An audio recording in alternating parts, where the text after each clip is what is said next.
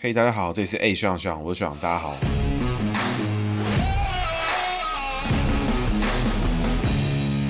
Hello，大家好，这是 A 学长，学长，我学长，学长又回来了。本期节目呢，老规矩一样由我自己个人赞助播出哈。我的个人线上咨询已经上线，那最近蛮多人来问我工作啊、职业向性的问题，那这个问题呢，我也帮助了蛮多朋友，也希望对他们有蛮实质的帮助啦。那另外呢，就是在我的节目的叙述之中，都会有表单可以填写。那填写完之后，记得私讯我回答问题，才有机会抽到这个听众专属的个人基本版微解盘。哎，对，是免费版的意思。好，那我们从今天节目开始哈。今天我们来讲的是林佑昌。那林佑昌呢，是现任的基隆市市长。那林佑昌的名字呢，算是相当好写啦。那双木林，那右边的右，然后这个国运昌隆，国昌的昌字哈，两个日叠在一起。那林佑昌呢？他本人是民国六十年辛亥年属猪哦。资深听众呢，听到林佑昌属猪，就发现，哎，好像不太对劲哦。为什么呢？那我们从他的人际位开始。林佑昌的右字呢，是右边的右，就是往右转的右，就是下面一个口，然后上面一些斜斜的东西，不知道在干嘛。那那东西呢，斜的那一撇过来，那个叫做蛇，底下开那个口呢，叫做猪开口。那这个猪开口呢，几乎已经是我们的 整个节目的老相好了，因为属猪的政治人物一大堆都有逢开口的状态哈。那我们从蛇开始解。那蛇呢，本身属火，那对应到它的五行呢，辛亥年的辛字的金属性，它走上克的格局，所以林右昌的外在呢低调，然后可能搞不太懂男生朋友在做什么事情。那外在呢，看起来是想很多，嗯，这个比较优柔寡断一点的格局，外在上看起来是这样，但是呢，内在里面他逢口啊，猪开口呢，走牺牲奉献下身的格局哈，同时牺牲奉献之外，还带了一个，当如果他帮助的对象看不到他付出的时候，就会走一个觉得不开心、觉得委屈的这种格局。那这个格局呢，在柯文哲身上也有，所以这两个人之前有一阵子在新闻上嘴起来，算是这个猪开口的顶尖对决，两只猪在那边叫的这种感概念。那一个是四十八年的猪，一个是民国六十年的猪，所以是蛮有意思的这种对决。林佑昌的人际呢，内在呢，走一个牺牲奉献、付出的格局，所以他对他的老婆也好，对他的异性也好，就是很愿意花时间，很愿意花精力。那基本上应该是一个这个属于一个宠妻的一个概念。外在上面呢，走上克哈，所以他应该会有一些身边个性比较强硬的同性的朋友。当然，他内在呢，走这个牺牲奉献格局，让他的朋友一定也多了，因为当他的朋友就很爽啊，请他帮忙，他都很愿意帮助。但这边要。特别注意哈，因为他属猪呢，逢蛇，这个蛇会有个状况哦，这个蛇呢走身隐四害意外多灾的格局，所以这一撇过来呢，除了让他的五行上面带火之外，还要提防意外多灾。那这意外多灾的状况呢，某种程度上面，当这个意外多灾对应在他的工作上的时候，也就是说林右昌的工作有这种意外性多的时候，像记者啊，像是有突发的事件啊、危机处理啊这种时候，林右昌呢基本上很擅长这个状况。不过在个人健康方面呢，就要特别提防一下，注意心脏的问题。呃，所以自己呢体重控制可能要做好了，不然心肺可能会有突发状况，这要特别注意。那接下来呢，我们来解读他的仓。那仓呢，基本上在姓名学上看起来就是两个日叠在一起的意思。那这个日字叠在一起呢，这个我们在苏贞昌那一集有解过。那苏贞昌呢，一样是属猪，那所以林右昌呢也是属猪。那所以这两只猪呢，三十六年的猪跟六十年的猪，他们都走这个工作位两个日的格局。因为天干地支有所不同啦，所以昌字呢在财位的部分是一模一样的哈，走一个水克。火，因为猪是属水，那日本身是有火的意思，所以走下克格局。所以在做事情方面，苏贞昌跟林佑昌是很有相似之处哦，两个人的个性都会强势。这，一旦是工作上面的事情，他都会很坚持自己的想法，坚持自己的做法，认为自己才是对的。那基本上呢，这格局没有什么不好啦。那前提是必须受过足够的训练跟足够的知识，这样你坚持的才是有道理的。不然有时候就是不知道在干嘛，无理取闹的状况。那林右昌的工作位呢，日志的火呢，逢他的天干的心呢，一样走一个上克的格局哈，跟他的林右昌的右字里面那条蛇无形走一样的格局。所以他外在上面呢，基本上一样走一个优柔寡断、想比较比较多的格局。但是呢，在工作位上的呈现比较多，会是细心谨慎啦，做事情比较龟毛啦，做事情吹毛求疵，追求完美的这种状况哦。那基本上呢，可以看出来，就是当林佑昌的下属应该是蛮辛苦的啊，因为他坚持自己的想法啊，然后对于下属的表现又会永远都觉得不够完美，做得不够好，那也是很追求完美的人啊。整体来看的话，林佑昌的个性呢，其实是还蛮不错的哈。对朋友、对人际关系上面都是很愿意牺牲奉献，很愿意付出，很愿意帮助自己的朋友，帮助自己的这个帮助自己的朋朋友，帮助自己的身边的人。外在上面看起来呢，你会觉得他好像是外冷内热，就是外在上看不出来他好像在想什么事情，或是他可能这个看起来在思考一些很重要的事情，但可能心中呢未必有想到这么复杂、这么艰深的内容啊。他可能心里面就想着，我要怎么帮助到我的朋友，我要怎么帮助到身边的人，我怎么帮助到来请求我帮助的人。那在帮助别人之余呢，他有时候会因为对方的表现、对方的回报不够明确或不符合他的预期的时候，那林右昌可能心里面就会微微的受伤了。那工作上面呢，林右昌走一个坚持，然后又喜欢谨慎的格局。那这个格局呢，基本上是一个工作狂。那因为他会很坚持他自己的做法，对于别人做的事情，对他自己做的事情，无论如何都想要追求到完美。所以我觉得这个个性呢，其实还不错。内在才会走一个下课的格局，作为行政首长也是适合的哈。那接下来呢，我们来讲一点林右昌个人的故事啦。我觉得以外县市人的角度来看，林右昌第一次出现在公众视角的角度，应该是在二零一四年的时候。那个时候，根据国民党党内内部的讲法，是连胜文席卷全台了。不过大部分人看是柯文哲席卷全台。那那个时候导致民进党在二零一四年诞生了一波明星梯队的明星首首长哦，像基隆的林佑昌、新竹的林志坚。那在那个时候还有桃园的郑文灿，都是击倒了这个国民党。那当然林佳龙也有赢啊，不过林佳龙二零一八年很鸟蛋，所以我们就不讨论他。二零一四年林佑昌正式当选了基隆市长之后，才真的被公众注意到说，哎，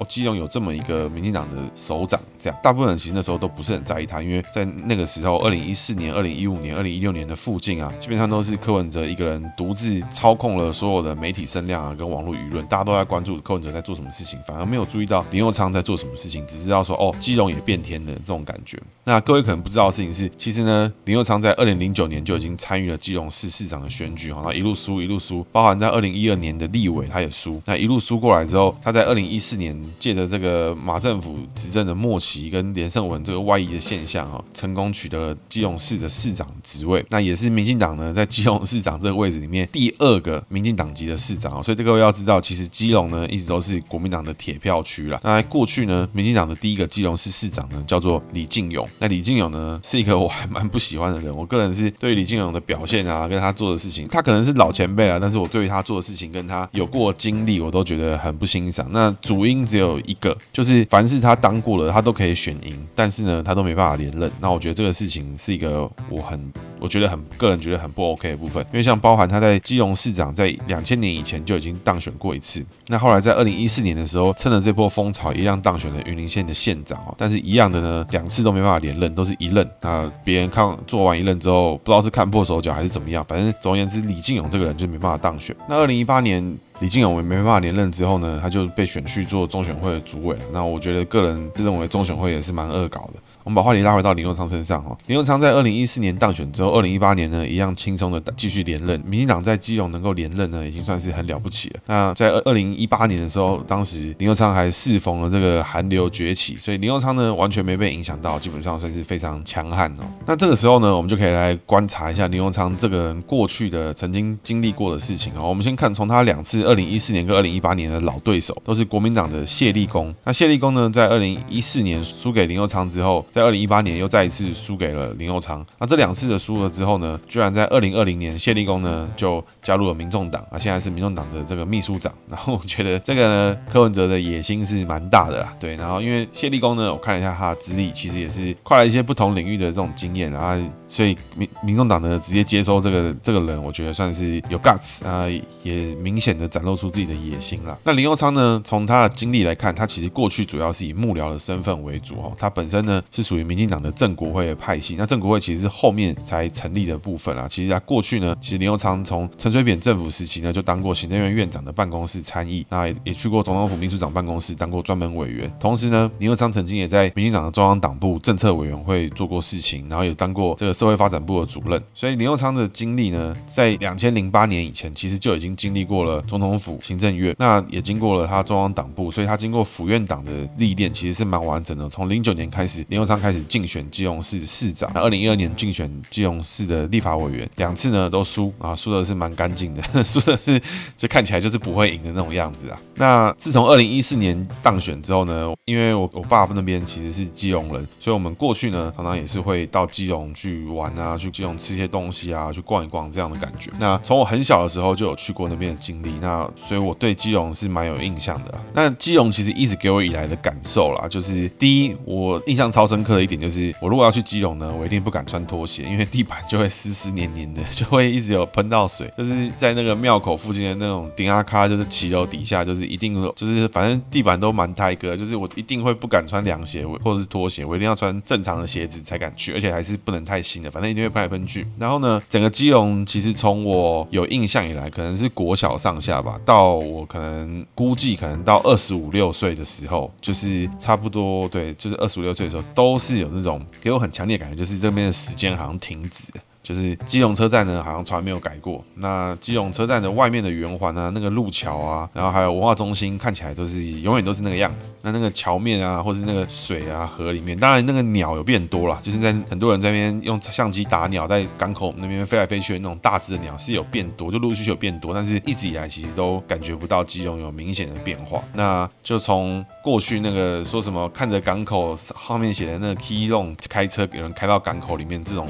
梗，也是听了好久。那基本上从林右昌当选之后，我在二零一五年、一六年附近，还是一七年，我有点忘记时间，反正是我去了之后，我发现说，哎，基隆市有变化。那当然不会变得很全面啊，但是我觉得最明显的，我个人觉得印象最深刻的就是东岸停车场。那过去呢，我记得没错的话，我常常听到有人说东岸停车场里面有人在吸毒啦，什么毒虫倒在里面暴毙什么的，就是有听过这种事情啦。然后那边看起来脏脏的，连去停车你都会觉得不太敢。那在那个年代，我还记得我们家里去基隆玩的时候，买东西都车临停一下，然后赶快去买，赶快上去。就是整个基隆的整个火车站啊，然后前面的客运转运站啊，然后整个前面的路面啊，整个港口周边，你会让人有一种种很强烈的。那种这个地方的整个设计的初衷，只是它在过渡，只是它是一个产物，就是它是一个过渡的产物，你根本看不到这个建筑物这个功能搭上去之后，它十年以后，它看到了这个城市的未来，或者它看到了什么，它就是啊，现在我们缺一个客运站，然后嘣，我们就盖一个客运站出来，然后现在我们缺一个什么，嘣，我们就盖个什么东西出来，就基隆的城市发展一直让我有这样的感觉啦。那基隆的文化中心呢就很大，那我有查过，就是说，因为基隆文化中心呢是因为过去基隆港那边赚了很多钱，所以呢很大的预算拿来盖它的文化中心。盖的是蛮漂亮的，不过时间到了，它也是剩下很漂亮的样子，但是整体看起来是变偏旧。那我不确定是不是真的就是林右昌造成了这些改变啦，因为自从我发现到整个基隆车站的站前的广场啊、走路的地方啊，包含像是东岸停车场，已经变成一个 shopping mall，已经开始有了连锁品牌。因为我记得没有错的话，过去基隆人好像要买连锁品牌，第一时间第一个 move 就是跳上客运到台北，跳上火车到台北。记得没有错的话是这样啊，因为在各位听众可能会觉得说啊，基隆跟台北很远什么的，但其实从台北市坐客运过去，从南京东路上面坐过去，其实大概就是十五分钟、二十分钟你就到基隆，其实还蛮近的，比你到淡水都还来得近。所以自从这个变化开始啊，我觉得从基隆车站跟港口附近的那个环境在变化的时候，我就发现说，哎呦，林佑昌这个人有一套哦。果然他在二零一八年就是几乎没什么听到他的声音，但他就默默连任，他也没有跟你上面哭腰说啊韩流很强，什么什么很很怎么样，怎么全世界都对不起他，没有像林家龙一样，二零一八年之前。喊的他妈的杀声震天，好像就是他多多摇摆，就二零一八年摸摸鼻子，他妈就闪人了。林右昌呢，就默默就连任，而且他做的事情呢，基隆人其实都看得到了。那我自己觉得最惊讶就是这么刚提到的这一点，就是从我可能八九岁到二十几岁的时候，我觉得基隆的整个门面，就是基隆的车站那个附近是没有任何变化的，从那个。从我很小有记忆以来，我爸开车过去就是咻就开走，赶快往北海岸走啊，往滨海公路走啊，往哪个山上走啊，就是去那边玩，去那边干嘛？那个地方就是给人家路过用的。但现在呢，我觉得基隆车站已经变得不一样，那基隆整个门面呢也变得不一样。但至于好是坏呢，因为其实我不是基隆人，所以呢，也欢迎基隆的听众呢是私讯我，或是告诉我，就是你们最真实的想法。因为基隆人怎么想，其实呢还是要交由基隆人自己说，并不能够代表你们，因为我只是观光客而已。但我个人的感受是很明显的。那这边呢，我觉得就可以来讲一下林右昌本身的他自己的学经历，因为林右昌呢，他的学历是文化大学的景观设计学系啊，那他研究所呢是这个台大的建筑跟城乡研城乡所，所以看起来呢，明显是有学到东西啊。看起来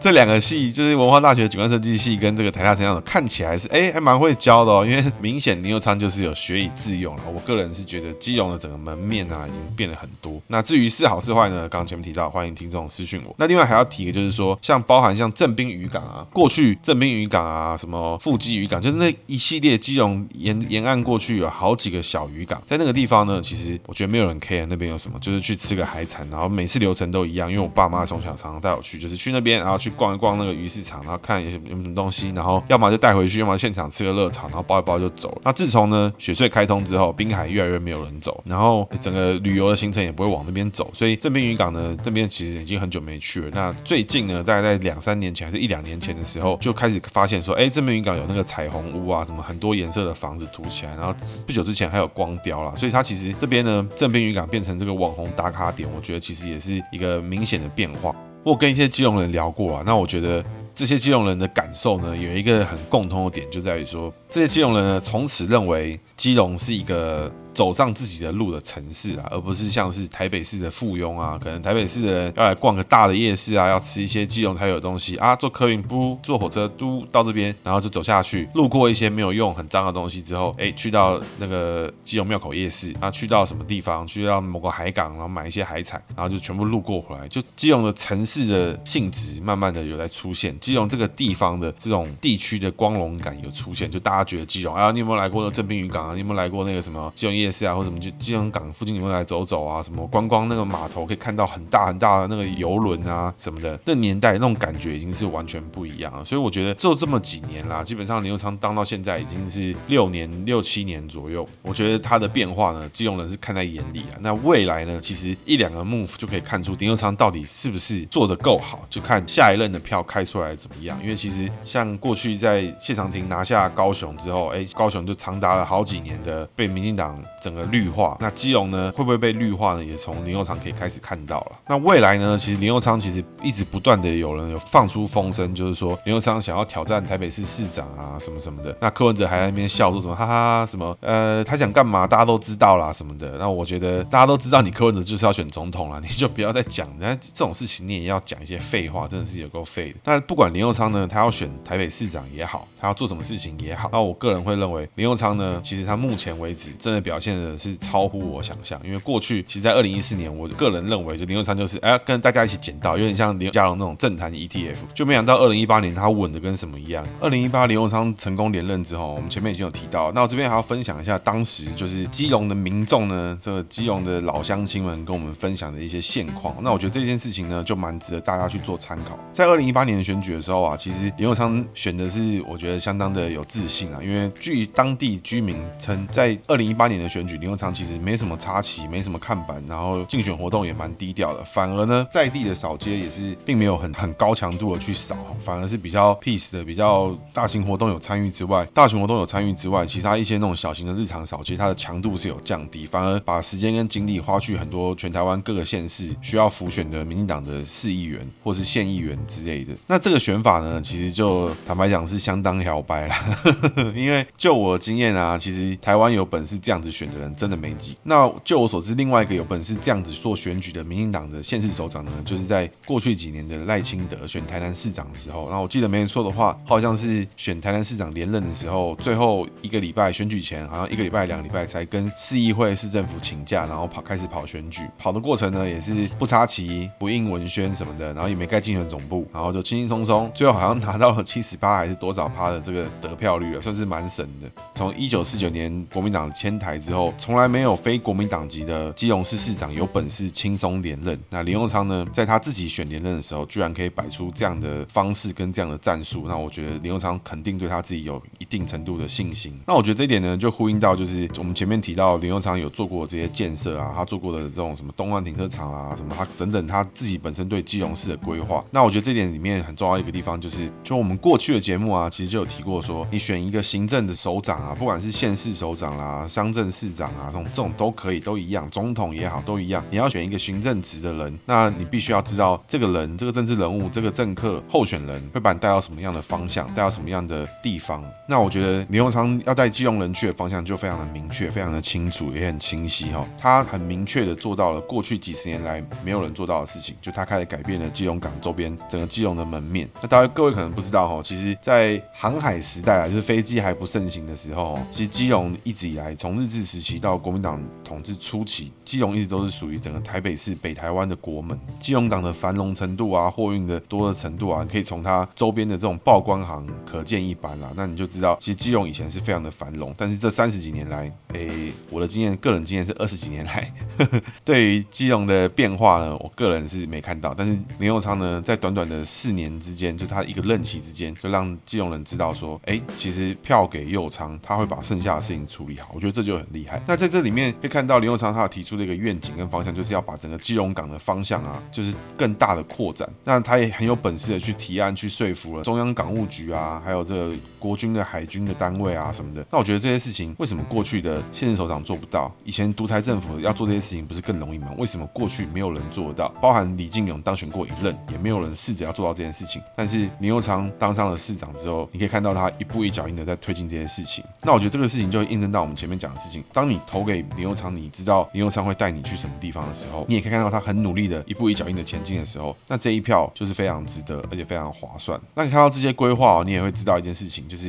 林佑昌出手做的这些事情啊，很明显，绝对不是他上任之后才开始想，这有可能是他好几年的这种人生的规划，然后他毕生的经历，从他家乡的想象开始，然后包含可能就学期间啊、求学期间，可能硕士啊什么的，他就想说，他看了这么多东西，那这些东西到我的家乡，到基隆的时候，我能够怎么做，会让基隆变得更好？那慢慢就浓缩成他现在的做法。那我觉得他有本事在四年做到这个程度，我必须说，就台湾还真没几个人可以做到这个程度了。就发现李元昌这个人绝对不简单，绝对不是跟你嬉皮笑脸的。所以右昌选台北市长，我、完全乐观其成。那至于林右昌出现呢，还是陈时中出现呢？我觉得其实我都好，都没意见。反正你们自己瞧个人选，有党内初选机制，用民主的方式决定，那我觉得就没没意见嘛，对不对？那这边要提醒一点，就是说时间差上面，其实柯文哲抓的比较好。为什么呢？因为他在二二年选完之后，他至少会有一到两年的空窗，因为他是二四年进行下一次总统大选。可是林右昌呢，他的选举如果他在二二年没有过关的话，他如果没拿到任何一个行政首长的话，那他空窗的时间会从二二年之后，可能会先转进中央级别的这种行政院的可能政务委员啦，或是副行政院长之类的，先进行历练。那他在二四年之后，民进党的政权结束，看是什么时间点不确定哈，不确定是二四年民进党就没办法连任，还是怎么样？总而言之，他如果要选到二六的话，至少他还要等个几年在，因为假设民进党在二零二四年政权轮替，那二零二四年的年初轮替，要到二零二六年的年底才选九合一，所以这时间会拉得非常长。可相对的呢，柯文哲是是二零二二年的年底选完之后他卸任，然后在二四年的年初就可以选总统大选。所以其实都看起来，一个是二二到二四，一个是二四到二六，听起来都是两年，没什么差别。但其实二二到二四是二二的年底到二四的年初，所以其实就是一年多一点点而已。但是呢，二四到二六是二四的年初到二六的年底，所以其实是听起来是两年，但其实将近三年。所以未来会怎么走呢？其实对于林佑昌，我觉得都是乐观其成，因为他做到的事情，我觉得已经很猛了。呵 呵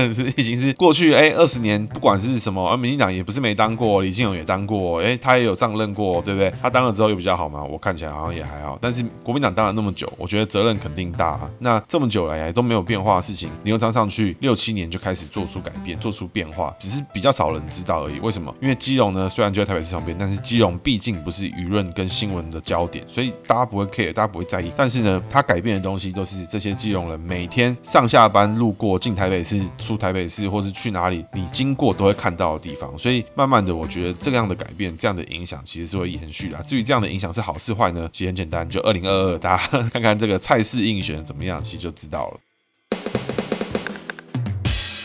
那接下来呢，是我们学长的姓名学小技巧哦。今天呢，我们要来讲的是属猪逢蛇。那属猪逢蛇呢，就是一个走意外多灾的格局。那什么是蛇呢？通常都是那种一撇过去的那种歪歪的，一撇的，不要连不要交交叉的不算哦，就是一撇斜的过去，或是像中间一撇直的直直的下来，这种像中间的中有一个一直这样竖都穿过去这种一条线的，这种也是蛇。那弯弯的东西也是蛇，反正就是看起来是一条的。啊，如果不知道是什么的话呢，欢迎私讯问我。那总而言之，属猪逢蛇会有这种意外多灾这种状况。哎，意外多灾呢？很多人就会觉得说啊，是不是一出门就被车撞？其实也不是哈，就是因为你常常会发生一些这种什么小的欧车啊，什么哎不小心摔车啊，什么事情。所以相对应的过来，你当你这个样的人，他可能从小就常常跌倒，或常常是摔车，或从东西掉摔破或什么的，常常从小就碰到这种状况。所以当他从事意外性质多的工作的时候，像是这种发言人啦、记者啦，这种需要处理公关危机啦，这种什么舆论事情临时出现的事情的时候，其实他就会很相对的用很健全的。心智，因为他从小可能每天都发生意外，然后现在发生意外，我也觉得不是什么大事。所以意外多灾呢，除了自己出入呢要进出，一定要注意交通安全规则啦，要保险啦，就是你该注意的事情都要注意之外，那你的工作性质呢，如果有充满了意外的话，某种程度上面，哎，也可以把这种事情稍微转嫁一点到你的工作性质上。不过别人看起来你会觉得说，哇，这也太超了吧？怎么会时不时碰到这种事情？但是逢意外多灾的人就会觉得啊，这样的工作我甘之如饴，因为我觉得很习惯了这种心态。那这边呢，就还要特别再提醒一下林右昌，就是说，如果呢有机会的话，那请务必呢多注意身体健康啦，因为包含像运动啦、心肺能力啊，都要稍微注意一下，因为你的位置呢稍微要在心脏的地方，可能会有一点小状况在。那希望你可以健康平安，一切顺利，因为毕竟你在基隆做的事情，这我身为怎么讲，我觉得大概零点三到零点五个基隆人来说，我看起来我会觉得蛮有感觉的。至于基隆人怎么看呢？欢迎各位听众私讯我。